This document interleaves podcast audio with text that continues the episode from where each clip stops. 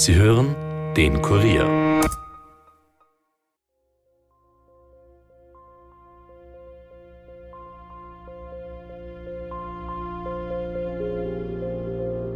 Der Arnold war ein Frauenversteher, muss ich jetzt einmal so sagen. Ja, das war, der hat irrsinnig gut können, durch seinen Beruf wahrscheinlich auch. Wenn man Friseurgeschäft hat, dann ist das natürlich, mit Frauen kennt er sich aus, sage ich jetzt mal. Ja. Oder weiß wie die Dicken, ja, und, und er war ein sehr verständnisvoller, er war so ein Teddybär.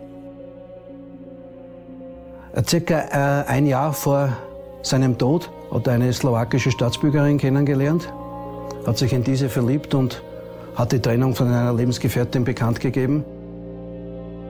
Ich wusste, dass er in einer Beziehung ist und seine damalige Lebensgefährtin hat dort auch in dem Geschäft gearbeitet.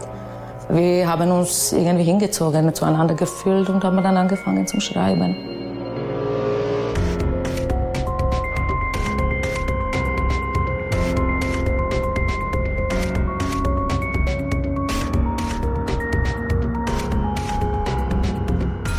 Herzlich willkommen zu Dunkle Spuren, dem True Crime Podcast des Kurier, in dem wir ungelöste Kriminalfälle neu beleuchten. Mein Name ist Stefan Andres und ich begrüße euch heute zum zweiten Teil unseres aktuellen Falles, dem kaltblütigen Mord am Friseur Arnold Schmidt in Wien-Meidling. Der 46-jährige Mann ist am 16. November 2016 in seinem Frisiersalon in der Wienerbergstraße 12 erschossen worden. Der Täter, davon gehen die Ermittler aus, war ein Auftragsmörder. Und seine Spur die führt ins Ausland.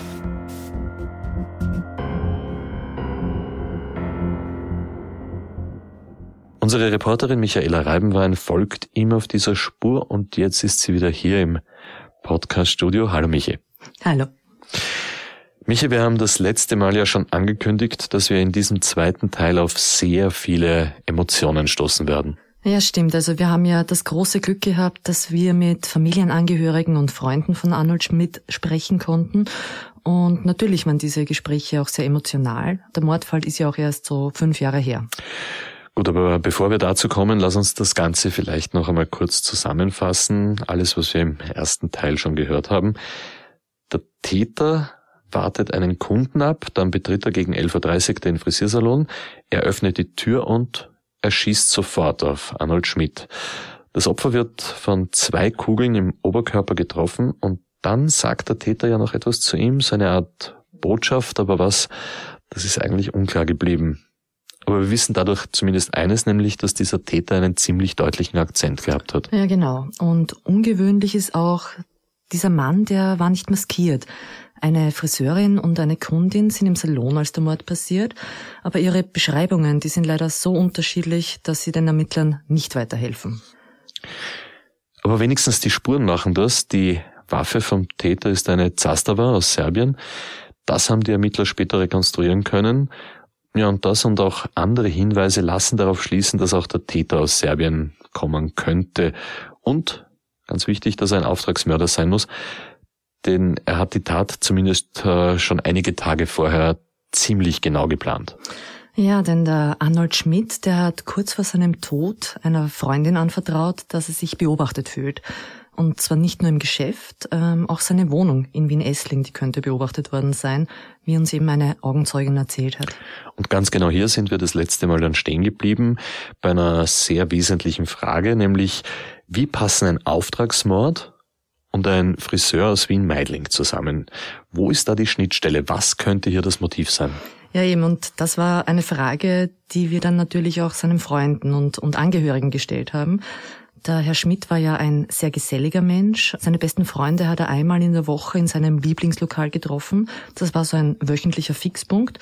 Und da war natürlich auch sein bester Freund, Gerd Schernhorst, dabei. Der ist auch Friseur. Die beiden Männer haben sich kurz vor ihrer Meisterprüfung kennengelernt und gemeinsam waren sie auch oft Skifahren. Das war eine Leidenschaft von Arnold Schmidt, genauso wie das Motorradfahren. Und wir haben Gerd Schernhorst in seinem Salon in der äußeren Maria-Hilfer-Straße in Wien getroffen.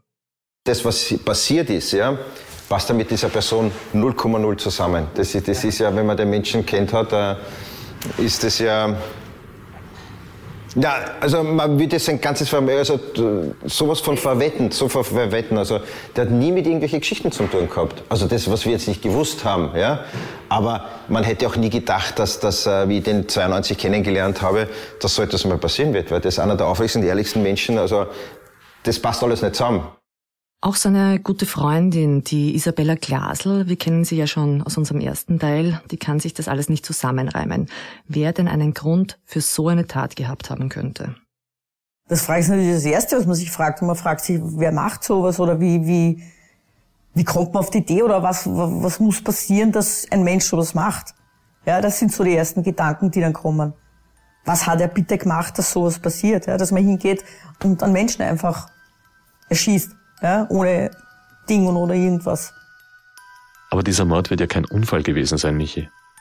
Naheliegend wäre zum Beispiel, dass es ein Raub war, der zu einem Raubmord geworden ist, weil sich der Herr Schmidt vielleicht gewehrt hat. Ja, grundsätzlich ist die Überlegung natürlich richtig, aber das passt in diesem Fall so gar nicht. Der Mörder, der hat kein Geld mitgenommen, er hat auch gar keines verlangt. Er hat das Geschäft betreten und sofort auf Arnold Schmidt geschossen. Der wollte ihn gezielt töten. Also Raubmord, das können wir definitiv ausschließen. Hm. Vielleicht hat der Herr Schmidt ja Schulden bei den falschen Leuten gehabt oder ja, vielleicht ein Laster, bei dem er mit der Unterwelt in Berührung gekommen ist. Was weiß ich, vielleicht Spielsucht oder irgend sowas. Ja, darauf deutet nichts hin. Also finanziell war er gut aufgestellt. Schulden hat er de facto nicht gehabt, äh, nur sein Bruder hat ihn damals ein bisschen finanziell unterstützt, aber das war eben innerhalb der Familie und da hat es auch keine Konflikte gegeben. Und auch sonst hat man nichts gefunden, was irgendwie problematisch sein könnte. Das hat ja klarerweise auch die Polizei, also eben konkret die Mordgruppe rund um Chefinspektor Fischer damals untersucht. Wir haben äh, europaweite Abfragen, ob irgendwo noch mal in Erscheinung treten ist, polizeilich. Aber es ist, wie gesagt, alles negativ. Also ein weißes Blatt Papier für die Polizei. Also gut, wir können jetzt einige Motive ausschließen. Was mir da aber noch einfallen würde. War Arnold Schmidt vielleicht jemand, der recht schnell impulsiv geworden ist, der, der, der streitsüchtig war? Ja, definitiv nicht. Also er war das Gegenteil, wie uns alle seine Freunde beschrieben haben der Arnold war ein Frauenversteher, muss ich jetzt einmal so sagen. Ja, das war, der hat irrsinnig gut können, durch seinen Beruf wahrscheinlich auch. Wenn man Friseurgeschäft hat, dann ist das natürlich, mit Frauen kennt er sich aus, sage ich jetzt mal. Ja. Oder weiß wie die Dicken, ja, und, und er war ein sehr verständnisvoller, er war so ein Teddybär. Für mich war er immer so ein Bär. Man hat ihm auch alles erzählen können und was bei ihm faszinierend war, man ist gekommen und er hat sofort gesagt, dir geht's gut, ich sehe dir das an. Oder dir geht's nicht gut, was ist denn los? Ja, also er war da irrsinnig feinfühlig, was das betrifft. Also er war ein sehr friedvoller Mensch. Er hat versucht immer, dass alle friedlich rundherum sind. Ja, wirklich. Also der war nie auf, auf, auf, auf Stunk, auf, auf, auf irgendwelche Konfrontationen. Im Gegenteil, der hat mehr die Leute eher beruhigt und alles. Also mm, ein, ein, ein Traum von einem Freund. Ja. Und keine Feinde? Ich glaube, dass jeder Mensch irgendwelche, also Feinde ist jetzt vielleicht ein bisschen hart ausgedrückt, äh, aber ich glaube, dass man vielleicht Sympathien und Antisympathien hat als, als Person. Also das glaube ich. Das, äh, da kann ich mich auch, das habe ich sicher genauso wie jeder andere genauso auch hat. Gut, aber niemand, der Grund haben könnte, äh, sowas zu tun? Um Gottes Willen, na, niemals, niemals. Die Polizei geht ja davon aus, dass es eine Auftragstat gewesen sein soll. Können Sie sich da irgendeinen Reim drauf machen? Ja, überhaupt nicht. Das, das passt ja für mich ja äh, mit seiner Person und, äh, äh, und Auftrags, also das passt, das, das passt nicht überein. Das, das, das ist, das ist, äh, ich lasse mir ein nicht einmal da ist, hat sich kein, kein Mensch, um Gottes Willen, äh, das einen Auftragskill, aber äh, wenn er im, im, im Milieu drinnen gewesen wäre, in der Nacht oder mit irgendwelchen Dingen oder, oder äh, ich sag mal, auf, auf Gut Wienerisch ein kleiner Strizi war, Sagt man, okay, aber, aber, aber bei Gott nicht so. Das, ist, das, passt, das ist wie wenn zwei verschiedene Personen da wären. Ja, das passt überhaupt nicht zusammen. Mit seiner Person, wie ich ihn kannte und wie er bis zum Schluss auch war für mich. Der Herr Schernhorst hat uns erzählt, dass er im Lauf der vielen Jahre nur ein einziges Mal Streit mit seinem Freund gehabt hat und da sei er eben selber schuld gewesen. Und solche Aussagen, die haben wir im Laufe unserer Gespräche immer wieder gehört auch von einer ehemaligen Mitarbeiterin von Arnold Schmidt, der Chila Albrecht. Die hat sieben Jahre bei ihm gearbeitet, die hat ihn also sehr gut gekannt. Vors Mikro wollte sie zwar nicht, aber wir haben ein längeres Telefonat mit ihr geführt. Da hat sie erwähnt, dass sie sich sehr viele Gedanken darüber gemacht hat, dass ausgerechnet an dem Tag, an dem der Mord passiert ist, nur eine einzige Kollegin im Salon war. Weil eigentlich hat es ja fünf Mitarbeiterinnen gegeben und das sei ein wirklich komischer Zufall gewesen. Und sie hat uns eben auch bestätigt, dass Herr Schmidt ein Vorzeigechef war. Er hat seine Mitarbeiterinnen sehr unterstützt und hat sie auch immer fair behandelt. Und ein lautes Wort, das hat es anscheinend nie gegeben. Da müssen die Familie und Freunde ja ziemlich fassungslos gewesen sein, wie sie gehört haben, was an diesem Mittwochvormittag passiert ist, oder? Ja, absolut. Also für die war das natürlich ein großer Schock. Das war irrsinnig. Ich habe das vorher gar nicht glauben können und ich war in der Firma und dann kam der Anruf von einer anderen Freundin von uns, die da auch immer dabei war. Zum Schluss halt, und die sagt, Ma, bitte, unseren Anwalt haben sie angeschossen, hast du das mitverfolgt? Und ich, ich habe weder ein Radio laufen in der Firma noch, noch dass ich da so, und ich sag, was, was, was, was, das ist für Blödsinn, was erzählst du mir da, ja? Und mein erster Gedanke war, der schafft das schon. Also ich werde nie auf die Idee kommen, dass das schlecht ausgeht. Ich weiß ganz genau, ich war gerade zu dieser Zeit gerade im Ausland und äh, diese Nachricht, diese traurige Nachricht äh, hat mein Freund dann übermittelt. Und äh, naja, das ist, das ist unrealistisch. Das ist, kann man nicht äh, wahrnehmen, das, das glaubt man nicht. Das ist äh, undenkbar, dass sowas äh, dem Arnold zugestoßen ist. Also das, das passt überhaupt nicht zusammen und, äh, und ich kann es auch vier Jahre später noch nicht realisieren. Also für mich pff, äh, ist er immer noch präsent und, äh, und äh, ja, das passt einfach nicht zusammen. Ich, das, das geht nicht. Also das, ja.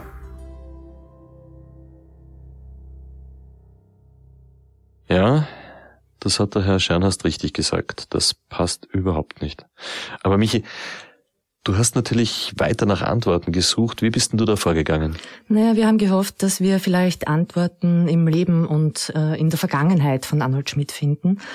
Und dafür haben wir den älteren Bruder von Herrn Schmidt getroffen, den Walter Schmidt. Ähm, er ist 20 Jahre älter als sein Bruder. Es gibt dann auch noch eine Schwester, die ebenfalls deutlich älter ist. Also der Arnold, der war ein Nachzügler. Und der Walter Schmidt hat durch den Altersunterschied so ein bisschen eine Vaterrolle eingenommen. Aber trotzdem war das Verhältnis sehr eng zwischen den beiden. Und er hat uns genau in die Dachterrassenwohnung in Wien-Essling eingeladen, in der sein Bruder zuletzt gelebt hat. Dort hat sich seither kaum was verändert. Es steht da drinnen eine große orange Couch, ein großer heller Esstisch, an den Wänden hängen Bilder mit Urlaubsmotiven und dann haben wir noch ein paar CDs mit klassischer Musik gesehen. Das ist eigentlich eine sehr schöne, eine sehr helle Wohnung, sehr aufgeräumt. Und irgendwie hat man beim Betreten gespürt, dass sie schon länger verlassen ist. Also mein Bruder Arnold ist im mittleren Burgenland im Bezirk Oberbullendorf äh, aufgewachsen, hat dort äh, die Schule besucht im Gymnasium und hat schon immer äh, die Idee gehabt, Friseur werden zu wollen. Das ist bei seinen Eltern nicht so gut angekommen. Eine Beamtenfamilie war da etwas unsicher. Äh, er hat dann begonnen, die Polizeischule zu starten. Äh, Eltern war natürlich das gesicherte Einkommen das erste Argument, aber er war unglücklich, hat dann die Polizeischule abgebrochen, hat eine Friseurlehre im Burgenland begonnen, hat die Friseurlehre abgeschlossen und äh, nach der Lehre hat er dann im 12. Bezirk in Wien äh, gearbeitet.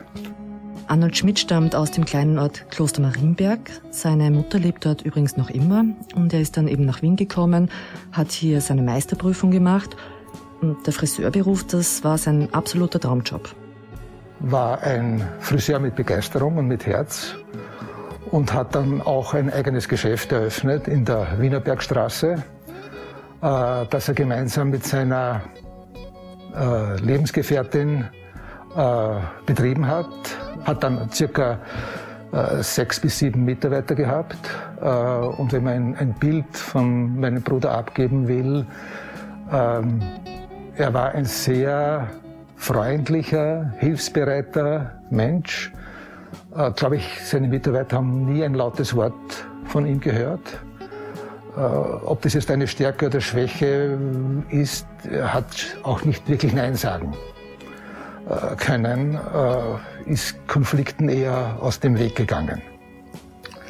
Das Geschäft ist gut gelaufen, es hat floriert und er hat dann einen zweiten Standort in, auch im, im, in der Nähe, 500 Meter entfernt von seinem ersten Standort von der Wienerbergstraße aufgemacht. Ja, und in Wien hat er dann auch seine langjährige Lebensgefährtin, ebenfalls eine Friseurin, kennengelernt. Die Frau, die stammt ursprünglich aus Serbien. Das ist interessant, das ist noch eine Tangente nach Serbien. Ja, das muss jetzt aber nichts heißen. Allein in Wien leben 75.000 Serbinnen und Serben und die beiden haben gemeinsam das Geschäft betrieben und dann sogar um eine zweite Filiale erweitert. Und 2007 hat das Paar dann eine Tochter bekommen. Und die, das haben wir von vielen Seiten gehört, die war der ganze Stolz von Arnold Schmidt. Ein wesentlicher Punkt ist vielleicht auch noch, äh, ich glaube, er hat seine Tochter so geliebt. Seine Tochter äh, war zum Zeitpunkt des Todes zehn Jahre, neun, zehn Jahre. Äh, er hätte nichts gemacht, was seiner, seiner Tochter geschadet hätte. Das heißt, er hat immer versucht, alles im Konsens zu erledigen, wenn irgendwo was zu diskutieren war. Also was ich bis jetzt gehört habe, klingt das nach einer absoluten Bilderbuchfamilie. Bis jetzt schon, aber dann ist was passiert.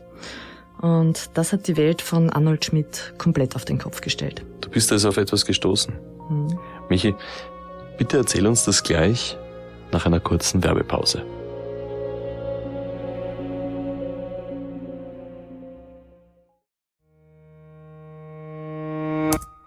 Nicht nur wir vom Dunkle Spuren Team machen True Crime Podcasts. Auch im dritten Teil des Audible Originalhörspiels Auris steht eine junge True Crime Podcasterin im Mittelpunkt. Seit Jahren versucht Jula Ansorge, ihren unter mysteriösen Umständen verschwundenen Bruder zu finden. Matthias Hegel, der berühmte forensische Phonetiker, behauptet, Beweise zu haben, dass Moritz noch lebt. Doch wie Kenner von Teil 1 und 2 von Auris wissen, hat der zwielichtige wie skrupellose Experte Jula schon oft belogen und manipuliert. Dennoch stimmt sie einem Treffen zu, um ihren Bruder zu retten. Doch dabei kommt es zur Katastrophe. Auris 3 Todesrauschen ist ein Audible-Original nach einer Idee von Krimistar Sebastian Fitzek. Zu hören ab 25. März exklusiv bei Audible.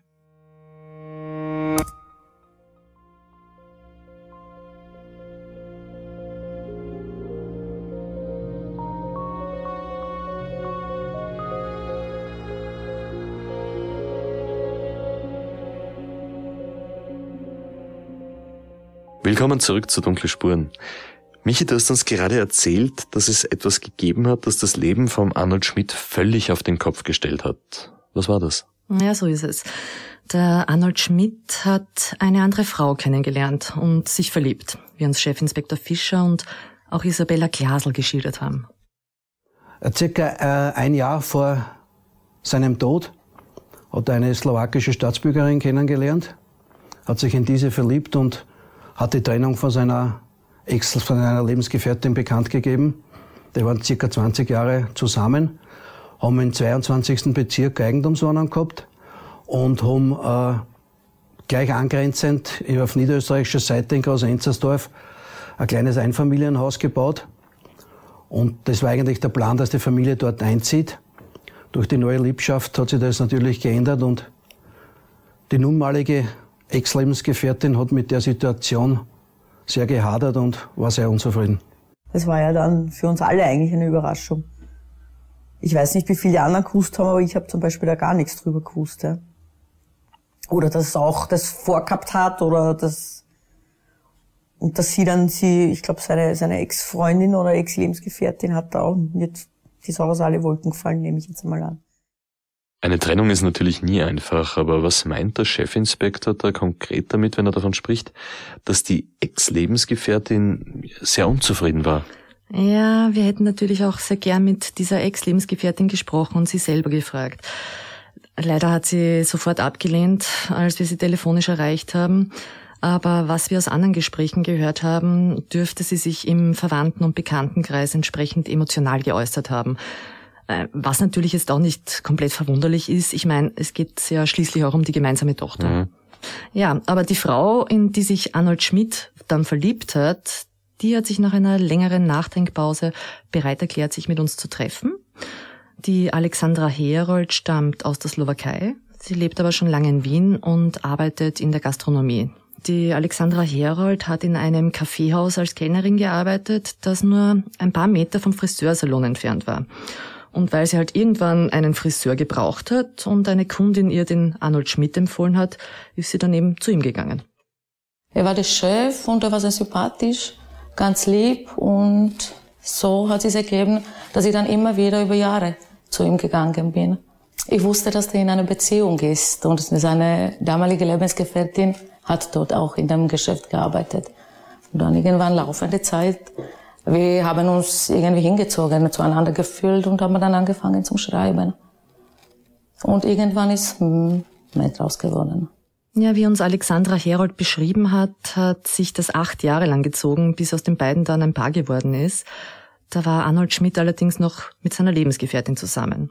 Und die beiden hatten ja eben diese gemeinsame Tochter und entsprechend schwierig war das am Anfang auch. Und Herr Schmidt hat die neue Frau zu Beginn auch verheimlicht. Das war sehr problematisch, ja. Sie wusste am Anfang nicht, um wen es sich handelt. Da hat sie gedacht, dass das die eine Mitarbeiterin von ihm ist und dann ist draufgekommen oder er hat ihr das erzählt, dass ich es bin und dass er sich trennen möchte. Weil Frau Herold jetzt angesprochen hat, dass es den Verdacht gegeben hat, dass es da vielleicht noch mal eine andere Frau gegangen sein könnte.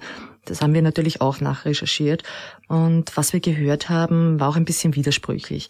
Also es gab da tatsächlich eine Mitarbeiterin, mit der sich Donald Schmidt sehr gut verstanden hat. Möglicherweise hat er eine Zeit lang auch für sie geschwärmt. Andere erzählen uns, dass das nur ein harmloses Busserl auf irgendeiner Feier gewesen sein soll. Ähm, das hätte irgendwie gar nichts zu bedeuten gehabt. Das Ganze war jedenfalls schon einige Zeit her, also es passt vom Zeithorizont nicht wirklich zusammen.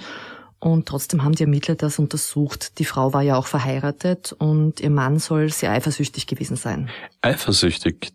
Da hätten wir dann doch eigentlich ein Motiv. Kann es dieser Ex-Mann gewesen sein? Er kommt nicht als Täter in Frage. Okay. Er hat für den Zeitpunkt der Tat ein Alibi. Aber es war ja vermutlich ein Auftragstäter, haben wir gesagt. Ja, aber auch in die Richtung hat es dann nichts Belastendes gegen ihn gegeben. Aber Michi, was mich da jetzt grundsätzlich interessiert, wie leicht findet man eigentlich so einen Auftragsmörder?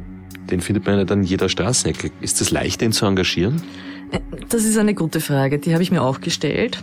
Und ich habe mich dann bei Anwälten umgehört, die aus Berufsgründen mit der Unterwelt in Kontakt stehen. Und die haben mir gesagt, also als Normalsterblicher gar nicht. Also wir zwei keine Chance. Werden wir höchstens über den Tisch gezogen. Die nehmen das Geld und verschwinden dann damit. Also du brauchst da schon irgendeinen Kontakt. Und Auftragsmörder, die haben oft eine militärische Vergangenheit. Die waren vorher Söldner oder Soldaten. Und früher hat es da anscheinend ähm, ein einschlägiges Magazin gegeben, wo so ein bisschen verklausuliert diverse Dienstleistungen angeboten worden sind. Mhm. Heutzutage dürfte sich das wohl eher im Darknet abspielen. Ja, und was kostet sowas? Da dürfte es sehr große Unterschiede geben. Ähm, unter 10.000 Euro geht anscheinend gar nichts. Gut, das ist zwar nicht wenig Geld, aber das ist schon eine Summe, die man aufstellt, wenn man wirklich jemanden umbringen möchte. Und was bei dem Fall schon auffällt, es gibt so viele Vermutungen, die jetzt herumschwirren. Fest steht, dass eine Trennung eine Situation ist, die für alle Beteiligten sehr, sehr schwierig ist. Der Herr Schmidt und seine langjährige Lebensgefährtin waren ja zum einen auch Eltern und haben dann auf der anderen Seite auch noch diese gemeinsamen Frisiersalons gehabt. Ja, wobei, also eben was das Geschäft betroffen hat, da hat man sehr schnell eine Lösung gefunden. Der Arnold Schmidt hat das Stammgeschäft behalten, die Lebensgefährtin hat die zweite Filiale übernommen was sich dann allerdings als Problem herauskristallisiert hat, das war das gemeinsame Haus. Und vorher hat man sich dann so geeinigt, dass äh, die Ex-Lebensgefährtin und die Tochter im Haus bleiben, vorerst für ein Jahr, und Herr Schmidt in seine alte Wohnung in Essling zieht. Sie hat ihm viele Vorwürfe gemacht und sie ist mit der Trennung nicht klargekommen und dann gab es Probleme wegen dem Auszug, weil zwölfmonatige Frist war vorbei. Sie hat auch Geld zur Verfügung bekommen von ihm und nicht wenig, damit sie sich eine Wohnung äh, besorgen könnte. Und das war nicht der Fall nach zwölf Monate, 13 Monate, 14 Monaten. Und wir wollten dann irgendwann auch ausziehen aus der Wohnung und in das Haus dann gemeinsam Weihnachten feiern. Und da hat sie gesagt, na, sie hat keine Wohnung. Und da hat sie sogar gesagt, am Montag, zwei Tage vor seinem Tod, hat sie gesagt, du willst noch wissen und sehen, was davon hast. Ja. Wem gegenüber hat sie das gesagt? Arnold, Herr Schmidt. Okay. Und das hat er Ihnen dann erzählt? Ich habe, das war auf Lautsprecher. Ich habe das gehört, ich habe das mitbekommen. Und da ging es um äh, eben um den Auszug und dass sie endlich mal auszieht und dass das nicht normal ist, nach 14 Monaten keine Wohnung zu finden, wo Geld, das Geld zur Verfügung steht. Also aus dem Grund und dann, wir wollten auch äh, Weihnachten schön feiern und, und sie hat dann auch gesagt, Weihnachten wird's nicht in dem Haus feiern. Das sind wirklich keine schönen Worte, die wir da gehört haben. Da hat es also doch sehr starke Spannungen gegeben. Ja, leider. Und die ganze Situation, die hat den Herrn Schmidt auch wirklich schwer belastet. Das haben uns alle seine Freunde bestätigt. Natürlich hat es ihn beschäftigt, weil es ihm hauptsächlich ums Kind gegangen ist und er hat seine Tochter, das war sein Ein und alles. Ja, der, der hat sich irrsinnig gekümmert, der hat jeden Tag sie von der Schule abgeholt und was weiß ich was alles. Dann war das dem Haus noch, ne, das haben sie erst paar Jahre vorher gekauft gehabt ne, und, und wie funktioniert das und die zwei Geschäften und da hat er schon ein bisschen was erzählt. Einziges Problem war äh, eben die Ex-Lebensgefährtin und die Wutausbrüche von ihr und dass die Lebensgefährtin das Kind vor dem Kind viel geweint hat und das Kind hat äh, darunter gelitten, extrem. Der Arnold war diesbezüglich, äh, im Nachhinein muss ich sagen, leider äh, etwas verschlossener. Er hat sich sehr viele Dinge mit sich selber ausgemacht. Ja. Das ist das auch, wo ich ihn das letzte Mal gesehen habe. Äh, wir auch den Vorwurf dann gemacht haben, wir hatten den Freitag davor noch äh, eben in einem Lokal beim Herrn Josef äh, noch ein Gespräch gehabt, haben uns noch einmal getroffen. Nach, da muss ich wieder sagen, nach längerem einmal nur zu, zu, zu zweit, also ein Vier-Augen-Gespräch gehabt, haben wir halt über Gott und die Welt auch gesprochen. Ich habe nur gemerkt gehabt, äh, ja, ihn bedrückt etwas. Aber hm, das passiert zum Beispiel in Beziehungen wie ich immer, und da will man auch nicht immer nachhaken. Äh, Im Nachhinein haben wir dann natürlich große Vorwürfe gemacht, warum ich da nicht nachgehakt habe und ihm vielleicht das eine oder andere äh, Problemchen entlocken hätte können. Mhm. Also die, Sie meinen eher in der aktuellen Beziehung hat was nicht gepasst?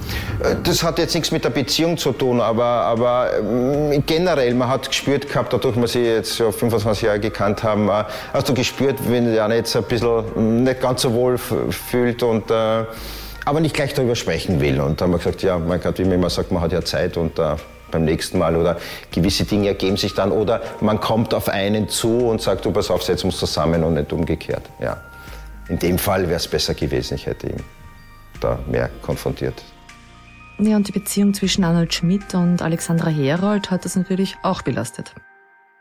Ihr hat es nicht gefallen, dass da eine andere Frau ist, natürlich, ist ja klar.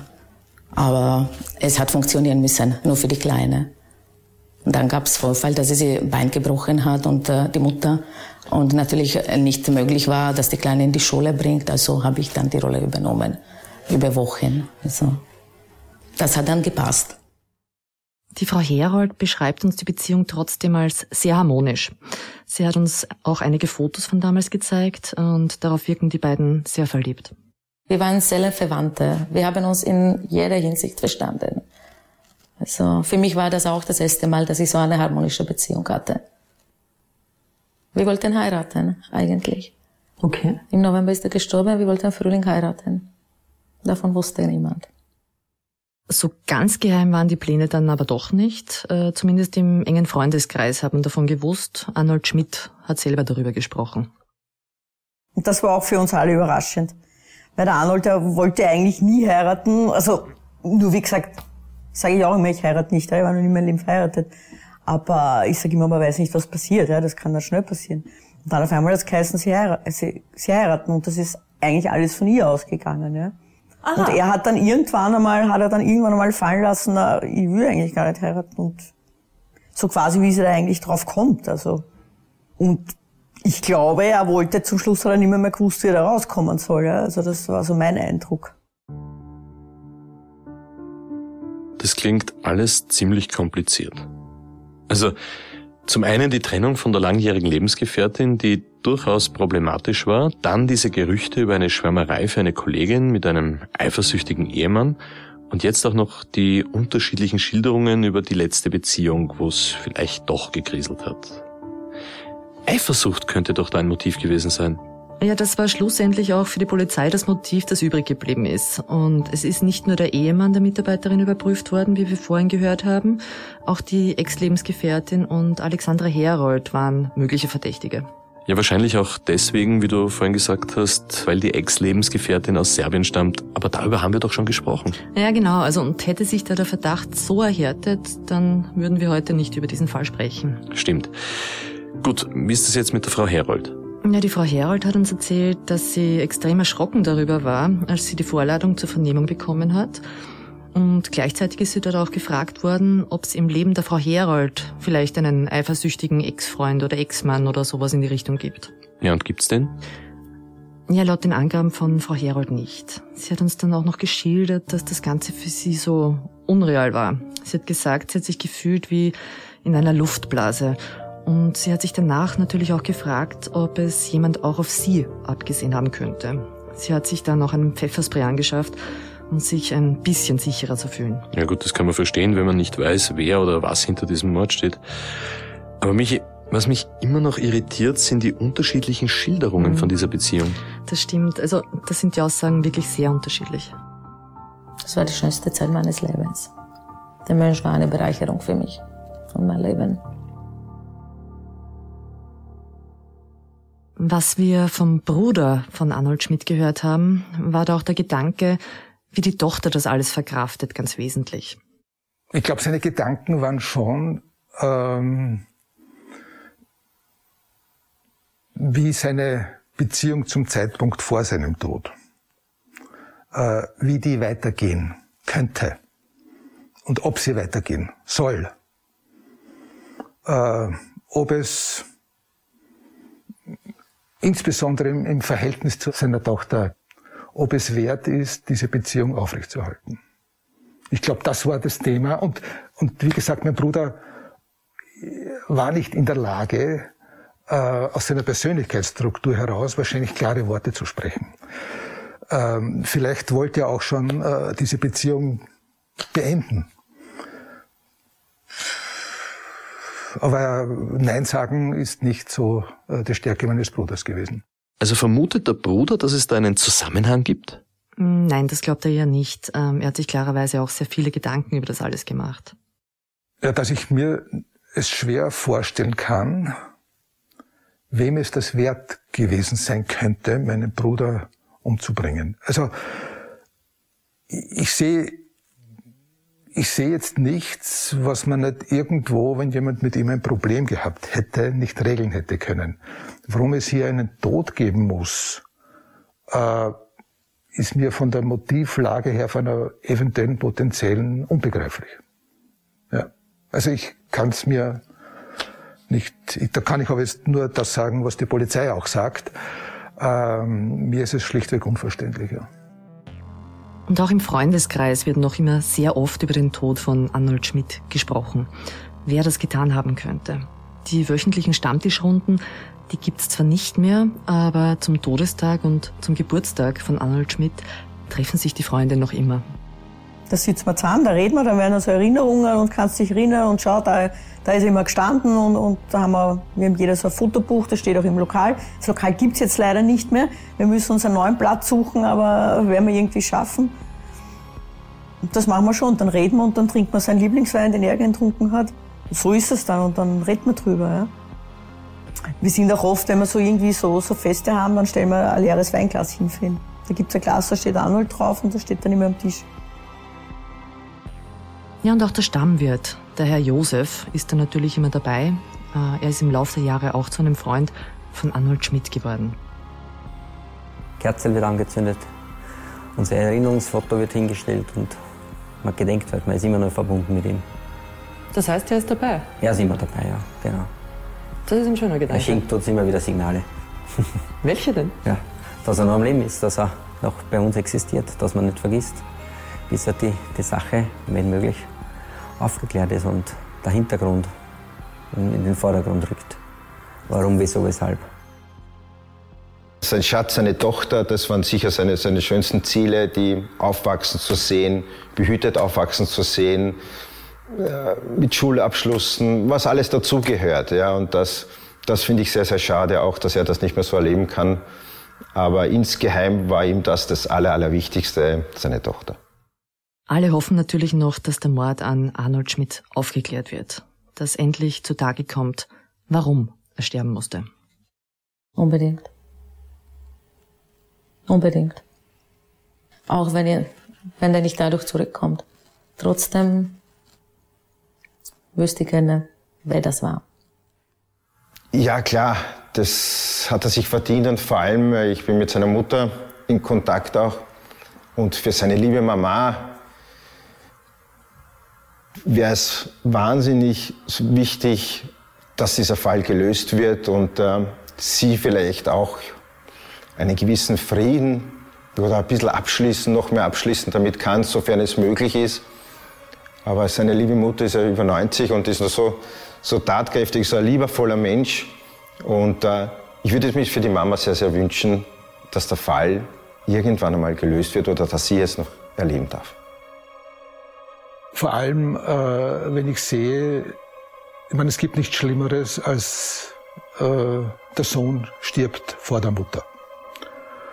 Und besonders für meine Mutter, die ist jetzt 94, wird 95, äh, wäre das ein ganz, wäre das noch in ihrem Leben ganz wichtig, äh, dass dieser Mord aufgeklärt wird. Also dass sie hier Klarheit hat, warum es ist, auch weil es für sie so unvorstellbar ist. Ja, es wird auch für seine Tochter irgendwann wichtig sein, äh, zu wissen, äh, was mit ihrem Papa passiert ist.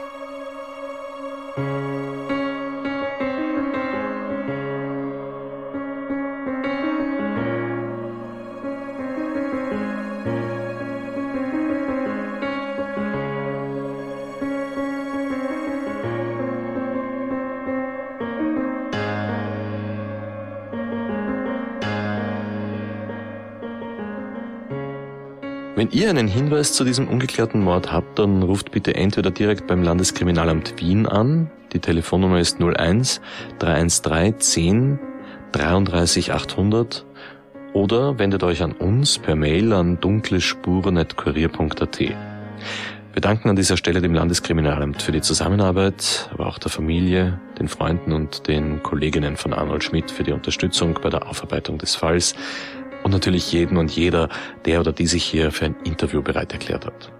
Ebenfalls ein großes Danke an unsere Praktikantin Sarah Weißgram für die tatkräftige Unterstützung und wenn euch dieser Podcast gefallen hat, dann hinterlasst uns bitte eine Bewertung in eurer Podcast-App und erzählt euren Freunden davon. Unseren nächsten Fall hört ihr dann wieder in zwei Wochen. Da geht es dann um einen spurlos verschwundenen jungen Mann in Tirol und bis dahin folgt uns auf Instagram instagram.com slash dunkle Spuren. Da haben wir für euch jede Menge zusätzliches Material zu allen Fällen, auch zu diesem mysteriösen Friseurmord aufbereitet. Dunkle Spuren ist ein Podcast des Kurier, Moderation Stefan Andres, Reporterinnen Yvonne Wiedler, Michaela Reibenwein und Elisabeth Hofer, Schnitt Dominik Kanzian und Tobias Peböck, Titelsong Tobias Schützenberger, produziert von Elias Nabmesnik.